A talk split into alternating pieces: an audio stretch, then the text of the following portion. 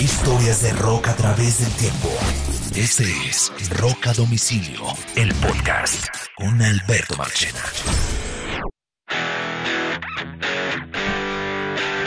Bienvenidos a esta edición de Rock a Domicilio Podcast. Mi nombre es Alberto Marchena y mm, en los últimos programas hemos hablado de mujeres importantes dentro del mundo del rock and roll por simple casualidad.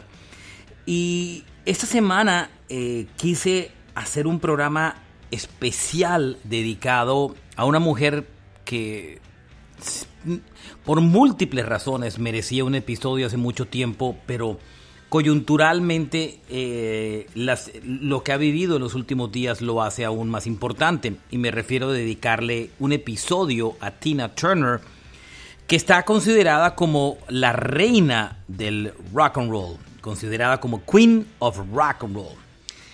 La semana anterior, antes de grabar este podcast, eh, se realizó la ceremonia de eh, inducción o de presentación de los nuevos artistas que ingresaron al Hall de la Fama del Rock, al famoso Rock and Roll Hall of Fame. Y entre la lista de los que aparecieron como nuevos integrantes está Tina Turner. Tina ya había entrado al Hall de la Fama del Rock hace algunos años atrás como un dúo junto a su pareja del momento, Ike Turner, como parte del dúo Ike and Tina Turner. Y ahora le correspondió la oportunidad de entrar eh, o de ser elegida como solista.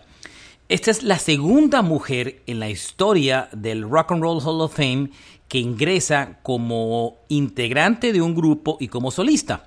Eh, ese es el caso específicamente de Stevie Nicks, que ingresó como integrante de Fleetwood Max y como artista en solitario. Eso fue el año anterior, si no me equivoco. Y este año le tocó el turno a Tina Turner, como lo que hizo en sus inicios como I Can Tina Turner y ahora como solista.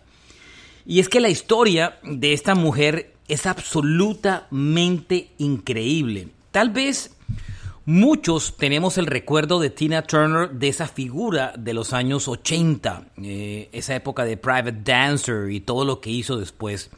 Pero la etapa previa a Tina Turner convertirse en, en una superestrella es absolutamente increíble. Solamente para que caigan en cuenta de un detalle. Cuando Tina Turner se convierte en una superestrella en la década de los 80, Em, en una estrella increíble en el mundo de la música, Tina Turner tenía 43 años de edad cuando en los 80 estalla con el álbum Private Dancer. Era una artista realmente adulta, 44 años para ser exacto, cuando se gana el Grammy por, por la canción de What's Love Got to Do With It. Eh, es increíble que, su gran momento como solista lo, lo, logró en ese momento y prácticamente su época más popular la logró siendo una mujer entre los 45 y los 52 años, su época dorada en la música. Si eso hubiera pasado hoy en día o si esa situación lo hubiéramos trasladado al presente, hubiera sido imposible.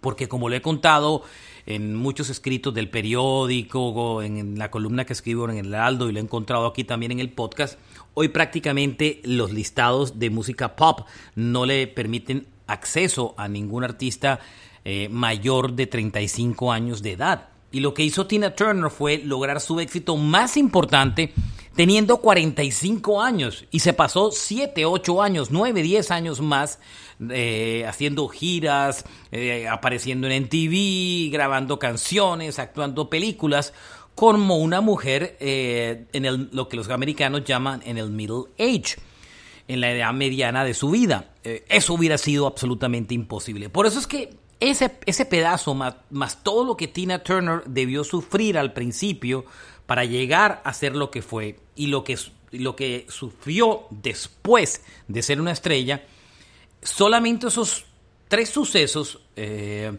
vale la pena eh, reunirlos en este podcast porque seguramente muchos van a redescubrir una gran artista como Tina Turner, de la cual tenían ciertas referencias, y otra generación va a descubrir una artista absolutamente increíble con una cantidad de anécdotas sorprendentes. Comencemos.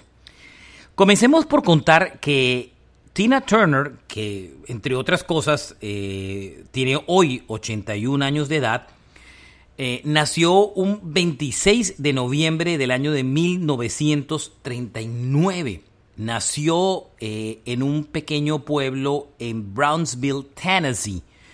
Y lógicamente era de una familia muy, muy pobre. Eh, no es la típica historia que vamos a contar de, eh, eh, no, no, no, realmente era, vivía en una zona rural en Tennessee y inclusive cuando era pequeña su familia se encargaba de recoger algodón en las grandes fincas de Tennessee. sus papás se separaron muy temprano y ella siempre vivió con el estigma de haber sido rechazada por su madre. Ella siempre tuvo en su mente que nunca estuvo entre los planes de vida de su madre, nunca pensó tenerla y cuando la tuvo, en su libro cuenta que inclusive eh, no fue algo deseado y siempre la rechazó. Cuando sus padres se separan, ella vive de un lado para otro entre la, entre la familia de su padre un tiempo, tías, un tiempo regresa otra vez con su mamá a vivir, una historia súper complicada. Pero finalmente encuentra en la música su, su gran momento. A los 11 años empieza a tener su contacto con la música como muchos de los artistas afroamericanos en Estados Unidos a través de ser parte del coro de una iglesia. Después, eh, cuando ya empezó a independizarse, empezó a trabajar como, como, trabajadora doméstica, después dio un paso más arriba y se convirtió en auxiliar de enfermería. Y después se fue a vivir eh, a, San Luis. Estando en San Luis, eh, Tina Turner se obsesiona con un artista llamado Ike Turner, que es un artista muy importante de la escena del soul, del RB y del rock and roll en Estados Unidos. Ike era importante, súper reconocido, no una estrella, pero sí era un artista realmente importante. Y Ike tocaba con, un, con una agrupación que se llamaba King of Rhythm, como los reyes del ritmo. En un concierto en el que Tina Turner fue, quedó absolutamente maravillado con la figura y con la música de Ike Turner. Y ya ella sabía que tenía actitudes para cantar y se las ingenió de cualquier forma para poder acercarse a Ike Turner. Y finalmente un día asistía a los ensayos del artista y un día Estando en uno de los ensayos, ya se había hecho amiga de varios de los integrantes de la banda, le rapó el micrófono al baterista que también hacía background vocal y empezó a cantar una canción de B.B. King. Ike Turner la vio cantar, le pareció que tenía una voz espectacular y la incorporó como parte de su show, pero no la incorporó como un dúo ni mucho menos, sino como una de las cantantes que había en, en el grupo. Poco a poco, con el tiempo, se fue, fue demostrando todas las habilidades que, que, tenía, no solamente como una cantante, sino como una performer, como una, como una mujer dentro del escenario. Y lo que originalmente era Ike Turner and the King of Rhythm, terminó convirtiéndose en Ike and Tina Turner. Ella incluso termina grabando un, un demo para otro grupo eh, la canción no funciona y Ike termina tomando esa canción para, para su grupo como tal. Finalmente se crea el concepto de Ike and Tina Turner y Ike, que era un viejo zorro que le llevaba algunos años a Tina, eh, decide, la, rebautiza y le pone Tina Turner, eh, a pesar que incluso todavía no estaban casados en ese momento. Pero la razón más allá de cualquier relación sentimental que ya tenían en ese momento era una sensación de posesión y era que Ike había registrado de alguna manera el nombre eh, de Tina Turner como parte de su, de su show. De modo que él temía que si Tina lo llegaba a abandonar en algún momento en la vida, él podría reemplazar a Tina Turner. O sea, Tina Turner era como una figura, una mujer simplemente que hoy podía ser eh, em, Anne May Bullock, que es el nombre original de Tina Turner, o mañana podía ser otra figura. Pero finalmente Tina se terminó apoderando de ese, de ese nombre, pero independientemente de eso, también intentaba hacer cosas en solitario que como que no cuajaban muy bien, todo estaba centrado en Ike Tina Turner, y el interés de varios músicos por, por, por la artista fueron, fueron súper importantes hasta que en el año 66 el genio y productor de la música del momento, Phil Spector, el famoso creador del Wall of Sound, eh, decidió grabar una canción eh, súper importante para la carrera de Ike and Tina Turner, una canción que se llama River Deep Mountain High. E, esa canción eh, se convirtió en un gran éxito para Ike and Tina Turner, fue su primer gran éxito. E incluso ellos eran más poderosos en el mercado inglés que en el mercado de Estados Unidos. Eso ocurría con muchos grupos soul. Muchas bandas soul eran reconocidas mejor en el mercado británico que en el mismo mercado americano. Y la canción se convirtió en número 3 en las listas de Inglaterra. Llegó hasta el puesto número 3 de listas de Inglaterra.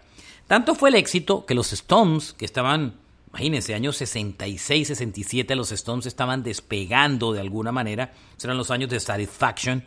Los Stones los invitan a abrir una gira en el año 67 de eh, los Stones por Inglaterra, ni siquiera por Estados Unidos. O sea, estaban llevando un grupo soul abriendo su gira, cosa que nunca ha sido rara en la historia de los Rolling Stones. Los Rolling Stones siempre se han caracterizado por tener unos grupos que no necesariamente han estado relacionados con el rock para abrir. Yo he visto a los Stones tal vez tres veces en mi vida y dos de las veces que los he visto, eh, en una habría Shaggy y en otra había Cool and Again. O sea, una cosa súper rara. Siempre han tenido artistas que no necesariamente eh, están ligados al rock and roll como tal. Bueno, Ike y Tina Turner ya eran una figura importante, ya habían empezado a tener varios éxitos importantes en, las listas y, no solamente estaba esa canción, ya venían otras canciones importantes como Proud Mary, que era un cover de Clearance Clearwater Revival, que fue muy exitoso. Eh, Nat Butch City Light, que fueron importantes. I'm Gonna Work at Fine. Eh, ya crearon un catálogo súper importante en la carrera de Ike and Tina Turner. Sin embargo, empezaron a aparecer los problemas. Eh, ¿Por qué empezaron a aparecer los problemas? Por eh, específicamente por los, los temas de alcoholismo y de drogadicción que tenía Ike Turner. Tina se eh, Ike and Tina Turner se volvieron muy famosos en el área de Las Vegas, tocando en los casinos donde David Bowie, Janis Joplin, Cher, el propio Elvis Presley, Elton John los veían tocar cada una de las noches. Eh, la primera vez que empezaron a tener una gran notoriedad en el mercado americano fue cuando en el 71 fueron nominados por eh, al Grammy, que no se ganaron, por la canción Proud Mary, el que originalmente era un cover de una canción de Clarence Clearwater Revival. Pero Tina ya empezaba a destacarse por fuera de, Ike y eso le generaba unos celos súper complicados a Ike Turner que siempre tenía miedo que Tina lo fuera a abandonar y prácticamente lo, lo, dejara eh, eh, como, que cojo en su carrera musical. En el año 74, The Who, los legendarios The Who, eh, llevaron la versión de Tommy al cine y escogieron a Tina Turner como uno de los como la actriz que representaría al Acid Queen, la reina del ácido dentro de la película. Y si ustedes buscan la película eh, y la banda sonora, Tina Turner hace el papel de Acid Queen. Pero las cosas siguieron muy mal. El grupo empezó poco a poco a decaer, como les conté, por el dúo, pues por los problemas de drogadicción tan complicada que tenía Ike eh, como tal hasta que finalmente la relación se, terminó convirtiendo en, un tema de violencia de pareja, y no solamente una violencia física que fue muy fuerte, sino también una violencia psicológica. Al final, em, eh, en, el año, en el año 77 más o menos, se rompió la copa y un primero de julio del año 76, para ser, para ser más exacto, después de un show en Dallas donde tuvieron una discusión terrible, Tina decide abandonar Ike, a Ike Turner. Hasta que finalmente, un año después, el 27 de julio del año de 1978, el divorcio eh, finalmente se eh, llevó a su fin. Pero fíjense que a pesar que ya no existían como pareja ni cantaban, entre el 77 y el 78 todavía se publicaban discos de Ike y Tina Turner que habían quedado grabados y que habían quedado en parte como compromisos eh, de, eh, con la compañía discográfica. Ike nunca, nunca levantó la cabeza y muchos años después terminó preso y ya murió hace algunos años. Y, fue de alguna manera discriminado fuertemente por, por la por el mundo de la música porque fue clarísimo todos los abusos que cometió con Tina Turner. Pero una vez ella abandonó al dúo, todo comienza al principio, no fue todo se devuelve al principio, no fue nada color de rosas para Tina Turner. Eh, no es que ah, llegó la gran Tina y todo iba a funcionar de un momento a otro de manera fantástica. No fue así. Tina Turner, para recobrar su libertad musical, debió pagar una gran cantidad de dinero que la llevó prácticamente a empezar a actuar eh, en pequeños sitios, en bares, en sitios muy pequeñitos para recuperar, para, para hacer dinero, para hacer el, día a día, el típico vida americana del día a día. Pero simultáneamente ocurrió otro fenómeno muy, muy especial y es que Tina, que siempre había tenido una sensualidad muy especial, eh, digamos que potencializó aún más esa parte sexy de ella, en gran parte porque ya estaba liberada del yugo de Ike Turner, de su, eh, de su esposo. Para el año 78 ella intenta grabar un disco en solitario que ella esperaba fuera su resurrección musical, lo graba, lo lanza y se convierte en un fracaso absoluto. No pasa absolutamente nada, nada. Y prácticamente Tina se queda sin contrato discográfico. Entonces tiene una carrera prácticamente en, las, en, el piso, en las, en las, rocas.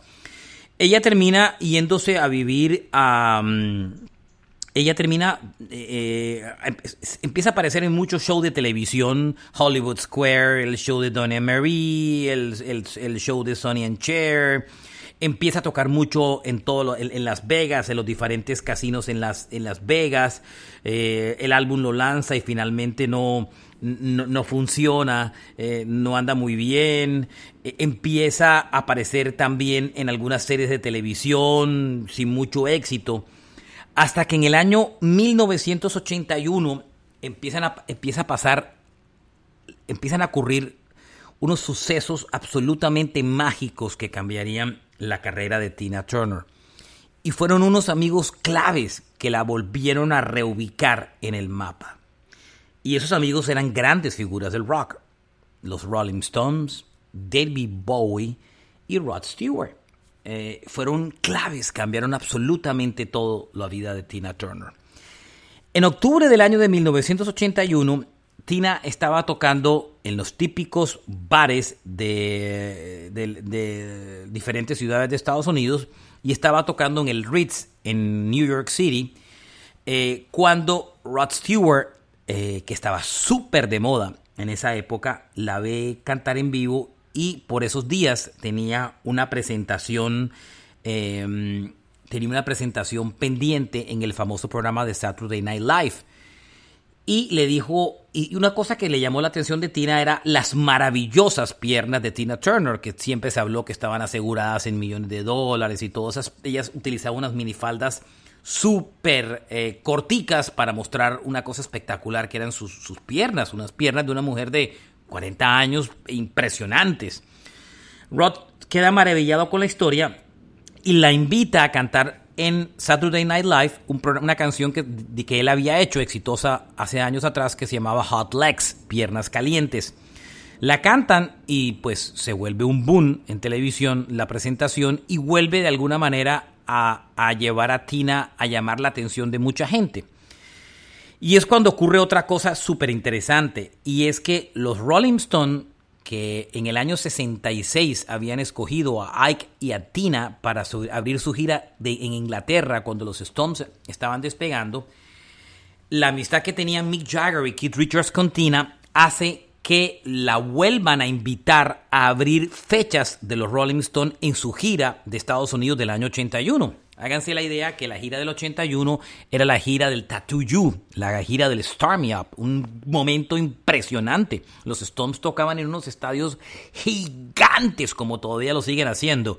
Era un momento impresionante de los Stones. Cada gira era un, espectáculo. Y la invitan a tocar, eh, la, invitan a tocar eh, en ese show y em, en esa gira y, hace otra vez fecha para los, los Stones y va ganando como, como cierta eh, trascendencia dentro del mundo de la música, pero finalmente todavía no lograba conectar porque no tenía una canción que la volviera exitosa. Y ahí es cuando nos vamos al año 83 y Tina había ingresado a un a, un circuito que se llama el circuito de la nostalgia en Estados Unidos. Ese es el circuito más grande de conciertos que existe en este país. Y el circuito de la nostalgia, eh, hoy en día usted ve bandas de los 80, de los 60, de los 70, de todas las épocas, haciendo el circuito de nostalgia, tocando en pequeños bares, en pequeños sitios y toda esa historia. Y eh, ella estaba en ese circuito, circuito de, de, los que se llaman esos ballrooms, esos sitios pequeños, canción de las canciones en solitario de, que, de la época de, de, I Cantina y todo eso, porque digamos que como solista no había tenido ningún éxito. Un día estaba tocando en New York, eh, en un bar de estos de circuito de nostalgia, y David Bowie, que era su también gran amigo, eh, Bowie acababa de firmar contrato con la disquera eh, e EMI Records, y se preparaba a lanzar lo que sería un disco absolutamente de locos que se llamó Let's Dance, aquel famoso álbum que marcaba el inicio de la carrera o, la reactivación de la carrera de Bowie eh, de mano de ese disco. Y eh, Bowie, después que termina la reunión, invita a los ejecutivos de EMI a que la acompañen a ver tocar en vivo a una amiga y así celebraban la firma del contrato. 82 más o menos por ahí en esa época. 83 por ahí. Van al bar a ver a, ver a tocar a Tina Turner y a celebrar la firma del contrato todos los ejecutivos de EMI. En el fondo lo que Bowie quería era que los ejecutivos de EMI vieran lo brutal que era Tina Turner y la firmaran. Los ejecutivos de EMI quedan maravillados con Tina Turner eh, y la firman. La firman gracias a que Bowie los termina llevando a ese show. Lo primero que ordena la firma EMI a través de Capitol Records, que es una de sus compañías discográficas. Y lo primero que graban es un cover de una canción del músico de RB All Green que se llama Let's Stay Together. Una versión espectacular de la canción. Esa canción se termina convirtiendo en un éxito gigante en listas de Inglaterra. Llega al número 6. Porque Tina era más fuerte en Inglaterra que era. Siempre Tina Turner fue muy grande en Europa. Estados Unidos era un mercado que era importante, pero era más grande en el mercado europeo. Pero la canción se vuelve un hit en Inglaterra y también se vuelve en un hit en las listas de Estados Unidos, donde no logra un gran puesto, pero logra el puesto número 26 en listas. Sin embargo, la canción llega a ser número uno en listas dance de Estados Unidos y en la lista del Hot Black Singles, que eran los, singles eh, de artistas soul en Estados Unidos. Capitol que hay potencial y dice, vamos a grabar un disco, aquí hay mucha posibilidad, y meten a Tina al estudio y en dos semanas, óigame bien, en dos semanas graban el álbum Private Dancer. Ese álbum que termina siendo lanzado en mayo del año de 1984, cambió la historia de Tina Turner.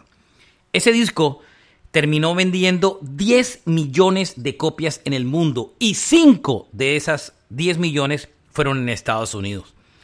Fue absolutamente increíble lo, que pasó con Private Dancer. Ese álbum, el primer single, como ya todos les conté, eh, que fue Let's Stay Together, el cover de Al Green. Después el segundo single era una canción llamado What Love Got to Do With It, que muchos creen que es una canción original de Tina Turner, pero era un cover. Era un cover de una banda eh, europea llamada Buck Fizz, que se había ganado el Festival de Eurovisión y que la canción nunca había sido exitosa realmente. Tina graba What Love Got to Do With It, se lanza, eh, pero no se convierte en un éxito inmediato. Eso es lo que se llama en la radio un sleeper, una canción que va subiendo poco a poco en las listas.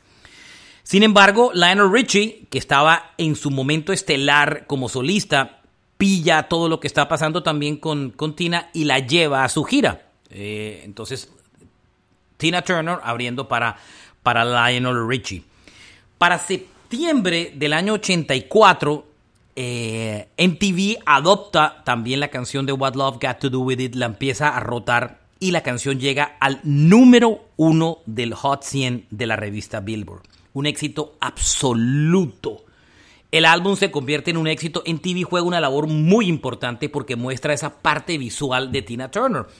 Y una de las cosas que impresionaba era que todo el mundo era consciente que esto no era una niña de veintipico de años, ni mucho menos, no era una Debbie Gibson, ni una Tiffany de la época, ni siquiera una Pat Benatar. Era una mujer adulta de 44, 45 años de edad.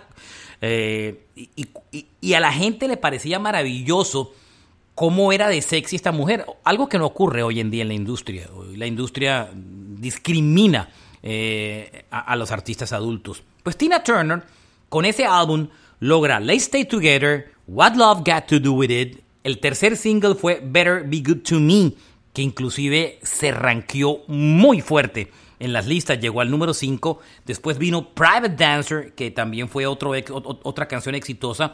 Y el disco, sin darse cuenta, tenía cinco singles poderosísimos en lista. Lo que hizo Tina Turner con ese álbum fue absolutamente increíble. Y en ese momento Tina se, convierte en, el artista más importante del momento. No había nada que hacer, era la mujer del momento. El álbum había vendido todo. Y además otras canciones alcanzaron a sonar en radio. I Can Stand the Rain, Show Me Some Respect, en fin, una cantidad de cosas aparecieron alrededor. La carrera de Tina Turner había despegado finalmente con todas las la de la ley eh, y para la entrega 27 de los premios Grammy, la canción What Love Got to Do With It se gana el Grammy como Record of the Year, como la grabación del año. Tina participa en el 85 en la grabación de We Are the World. En el 85 se vuelve tan importante que ingresa al, cine y eh, se convierte en coprotagonista de la tercera parte de la película de Mad Max que se bautizó Mad Max Beyond Thunderdome y ahí ella no solamente actúa como la mala de la película, como la antagonista de la película junto a Mel Gibson, sino que también graba dos canciones, una que se llama We Don't Need Another Hero, que se convierte en un éxito gigante, y graba otra también que fue, que fue One of the Living. Dos canciones incluyó en la película, además de coprotagonizarla. O sea, estaba en su mejor momento. Las dos canciones fueron un éxito absolutamente gigante. Eh, esas canciones le permitieron ganarse un Grammy como la mejor interpretación rock femenina, específicamente One of the Living como tal.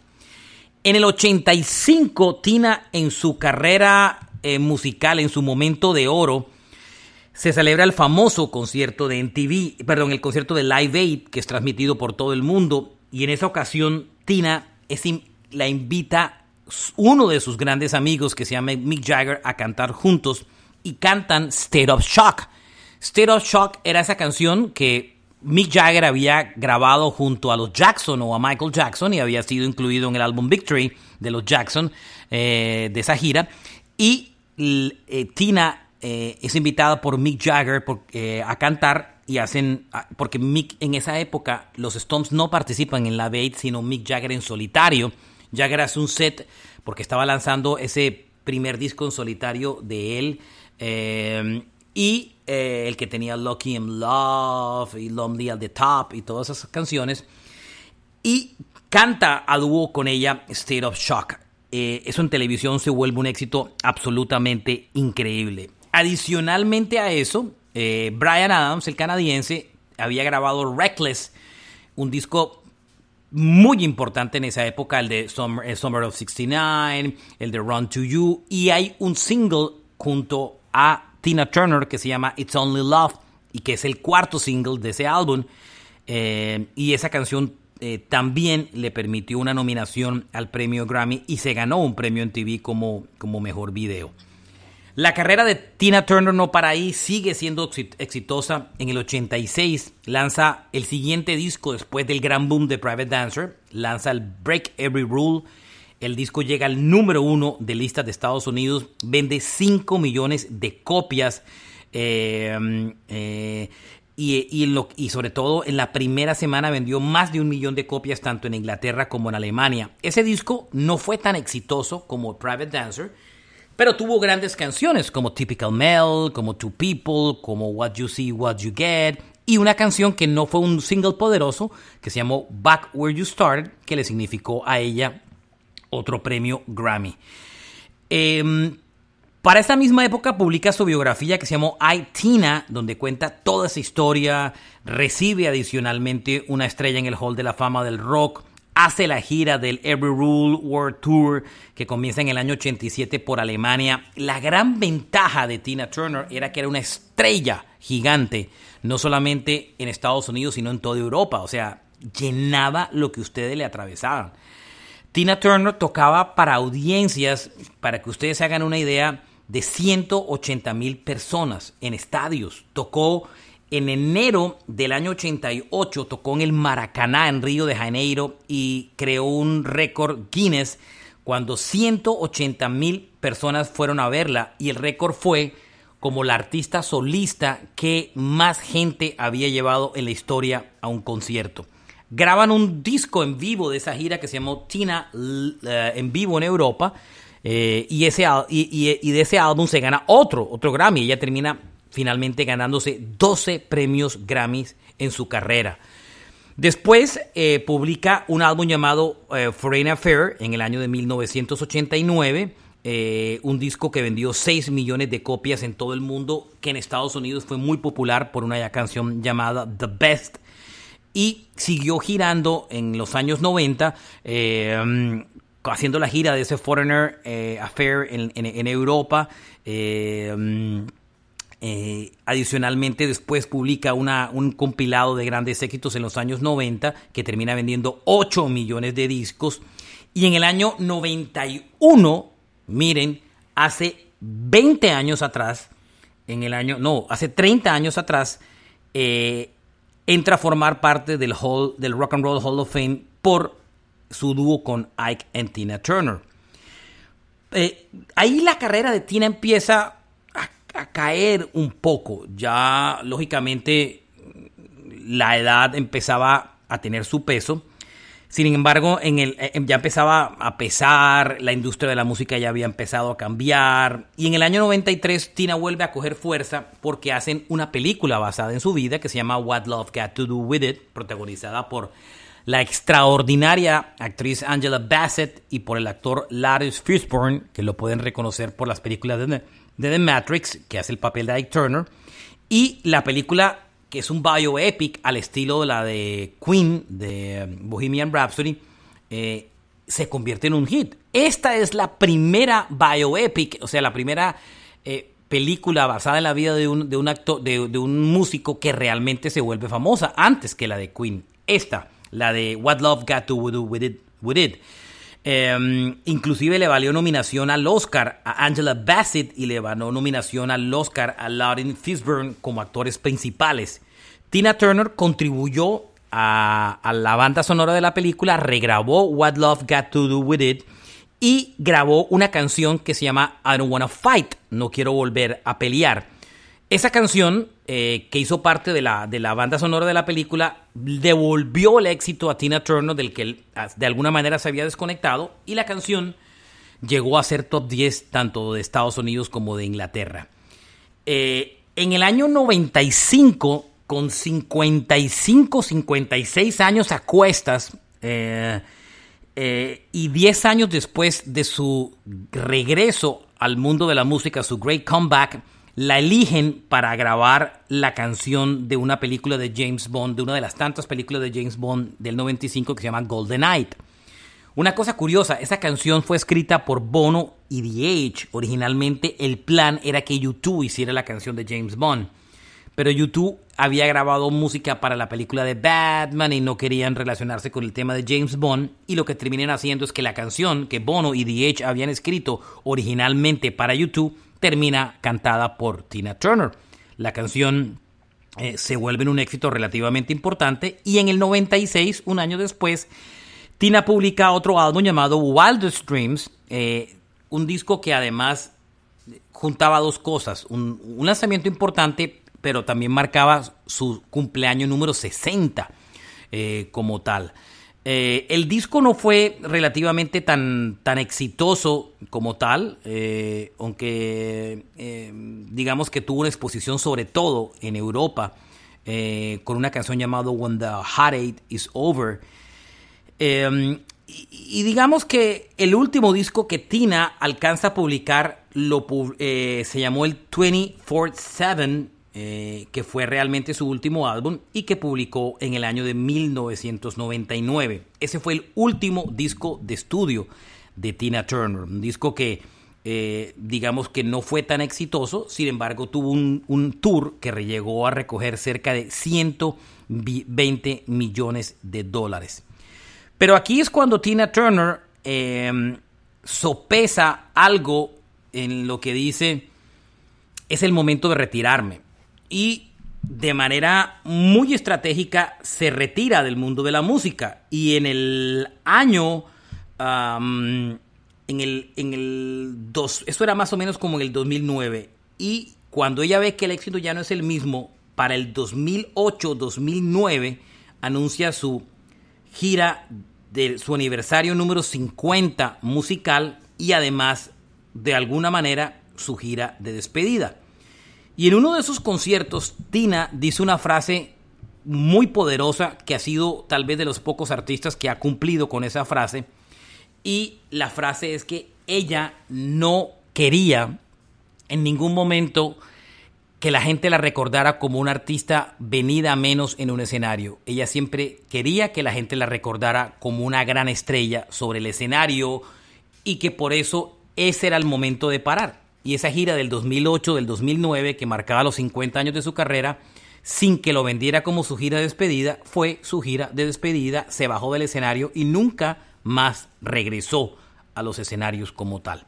Fue su, forma de decir eh, adiós a toda esta historia. Siguieron pasando cosas sensacionales en la carrera, en, la carrera de, Tina Turner. Eh, por ejemplo, eh, se lanzó un musical en el año 2016 en Broadway llamado Tina, que fue absolutamente increíble. Eh, escribió una segunda biografía, unas segundas memorias llamada My Love Story, mi historia de amor, eh, que conectaba más que con su primera eh, relación con Ike Turner, su segunda relación de, las que, de la que le voy a hablar en segundos. Tina tuvo una vida sentimental súper complicada. Eh, la primera que tuvo con Ike and Tina Turner, ella tuvo cuatro hijos a lo largo de toda su vida, eh, pero finalmente, em, eh, inclusive para que ustedes tuvieran idea de lo que estaba pasando, Tina estuvo sola por mucho tiempo, hasta que finalmente en el año de 1986, en un momento importante de su carrera discográfica, ahí echamos un poco para atrás, ella viajaba mucho a Europa porque su carrera era muy importante y un día fue a Alemania y la recibió un ejecutivo de su compañía discográfica llamado Irving Back. Irving Back la recibe como la persona encargada de, pues, estar al frente del artista en, Alemania. El, tipo era un ejecutivo de EMI, de EMI, eh, la conoce. El tipo era 16 años menor que ella y terminan teniendo una relación, tipo alemán, terminan teniendo una, relación sentimental eh, que duró, que, tuvo una, que durante veintipico años, 27 años, fue, nunca se casaron.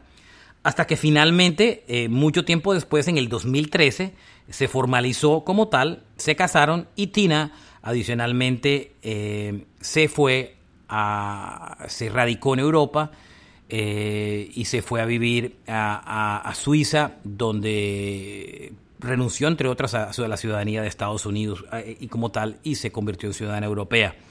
Tina tiene dos hijos biológicos. Eh, em, Craig Raymond Turner, uno de ellos, y Ronald René Turner, ambos hijos, ambos que son hijos de Ike Turner. Pero adicionalmente adoptó a, los, eh, a dos de los hijos de Ike Turner, Ike Turner Jr. y Michael Turner, y los crió como hijos de, de ella. Eran sus hijos, a pesar que eran hijos de, de, Ike como tal. Em, eh, fue una, una, una, vida sentimental súper complicada, pero que finalmente terminó de manera muy especial. Pero aquí empiezan a otra parte, otra parte complicada en la vida de Tina cuando ya se había retirado de los escenarios y es sus problemas de salud. Muchos no, los conoció el público, sino que los conoció con la segunda parte de sus memorias publicadas hace poco, en el 2018, llamado My Love Story. Eh, hay cuenta que tres semanas después de haberse casado en el 2013 con, con, ah, eh, con quien fue su pareja sentimental por mucho tiempo, este productor alemán que les había contado, ella sufre un stroke, un, derrame cerebral súper complicado eh, y prácticamente queda sin poder caminar y le toca un proceso de rehabilitación para volver a caminar.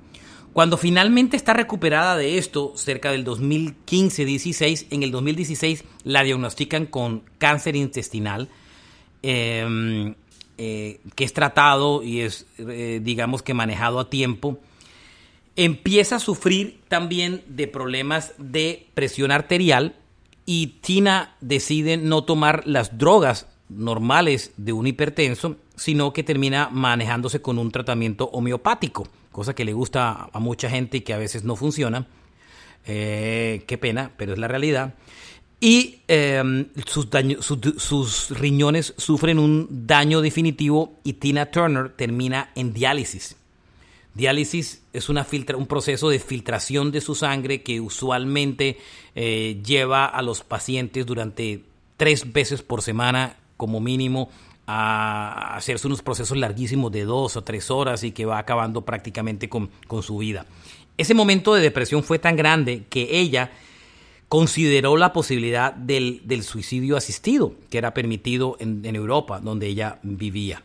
Finalmente, eh, después de muchas pruebas, su pareja, Irving Back, eh, después de muchos test, resultó que podía ser donante de un riñón y le dona un riñón a Tina Turner eh, y se realiza esa cirugía de trasplante el 7 de abril del año 2017, hace cuatro años nada más.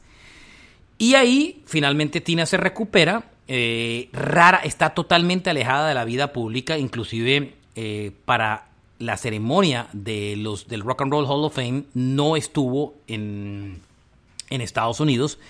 Eh, no estuvo en la ceremonia, entre otras porque todavía no se ha abierto, eh, eh, no, se permite que los europeos vengan a Estados Unidos a partir del 7-8 de noviembre.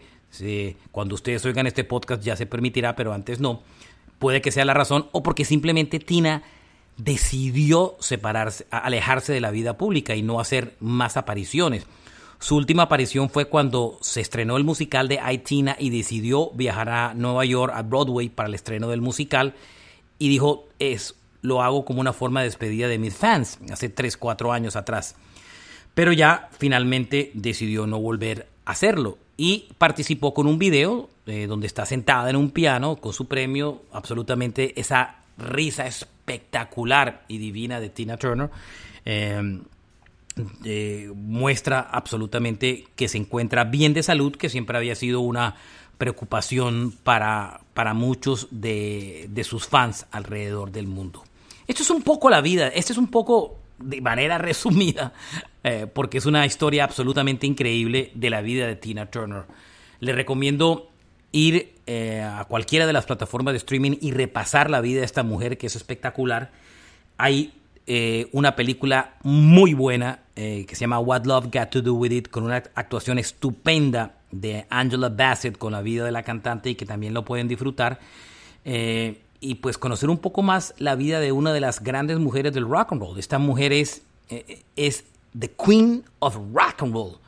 Y sus grandes amigos Bowie, Mick Jagger, Dal, Pete Townsend y Royal Daltrey de The Who, Rod Stewart, la admiraron por siempre y, fueron tan importantes en su vida que, la, que le dieron la mano para volverla a traer de regreso al mundo de la música. Así que esto es un poco la vida de esta mujer, una mujer absolutamente increíble.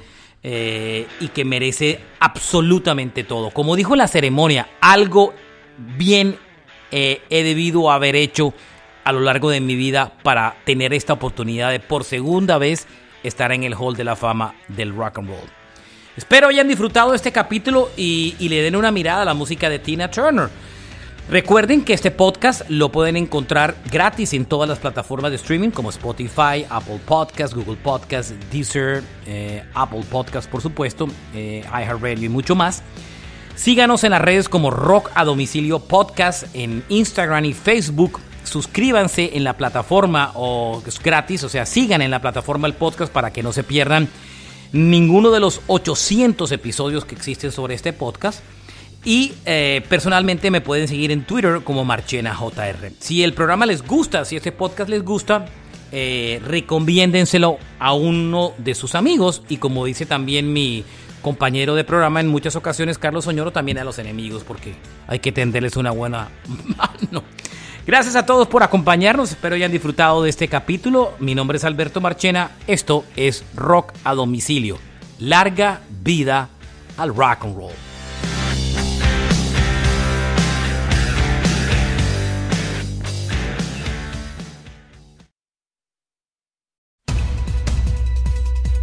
Las noticias del mundo llegan a Universal desde las 7 a.m. con cadena de noticias.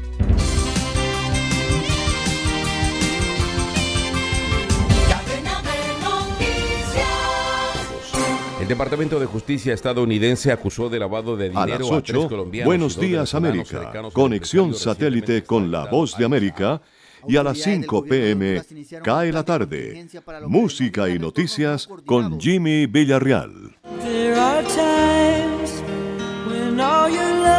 Universal te da siempre más.